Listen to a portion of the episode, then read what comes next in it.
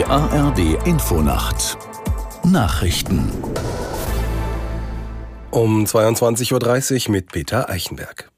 Im Gazastreifen sind beim Beschuss eines Krankenhauses nach Angaben des palästinensischen Gesundheitsministeriums mehr als 200 Menschen getötet worden. Derzeit ist unklar, wer den Angriff ausgeführt hat.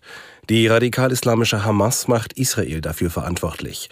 Die Regierung in Jerusalem gab dagegen der Gegenseite die Schuld an der Explosion. Es habe sich um eine fehlgeleitete Rakete gehandelt, die die Terrororganisation Islamischer Dschihad auf Israel habe abfeuern wollen, hieß es. Palästinenserpräsident Abbas kündigte eine dreitägige Staatstrauer an und berief ein Krisentreffen ein. Bundeskanzler Scholz hat in Israel mit Regierungschef Netanyahu und Präsident Herzog gesprochen. Dabei versicherte er, dass Deutschland auch in schweren Zeiten an der Seite des Landes stehe. Die Sicherheit Israels und seiner Bürgerinnen und Bürger ist deutsche Staatsräson. Entsprechend dieser Maxime handelt die Bundesregierung. Der Deutsche Bundestag unterstützt diese Haltung parteiübergreifend. Es ist mir wichtig, dies hier heute in Israel in dieser schwierigen Situation deutlich zu sagen.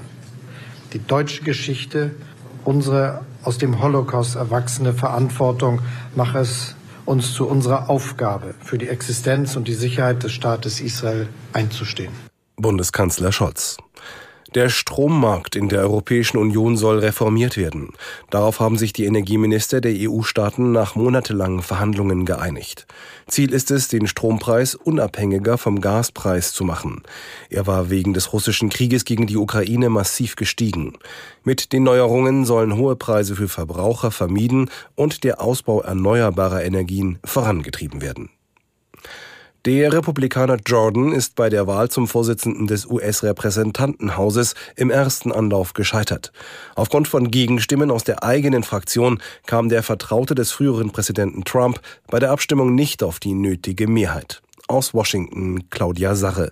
Nur 200 der republikanischen Kongressabgeordneten stimmten für Jim Jordan. Gebraucht hätte der erzkonservative Republikaner jedoch eine Mehrheit von 217 Stimmen. Einige moderate Parteikollegen hatten bereits vor der Abstimmung durchblicken lassen, dass sie den Trump-Unterstützer nicht zum Vorsitzenden des Repräsentantenhauses wählen würden. Jordan gilt als rechter Hardliner und glühender Trump-Anhänger. Das Wetter in Deutschland oft gering bewölkt bis klar und weitgehend trocken.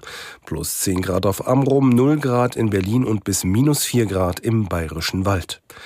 Morgen im Norden und Osten freundlich, von Südwesten her wolkig und Regen 10 bis 17 Grad. Die weiteren Aussichten am Donnerstag wechselhaft bei 9 bis 21 Grad, am Freitag zeitweise regnerisch, im Nordosten und Süden Sonne 6 bis 20 Grad. Das waren die Nachrichten.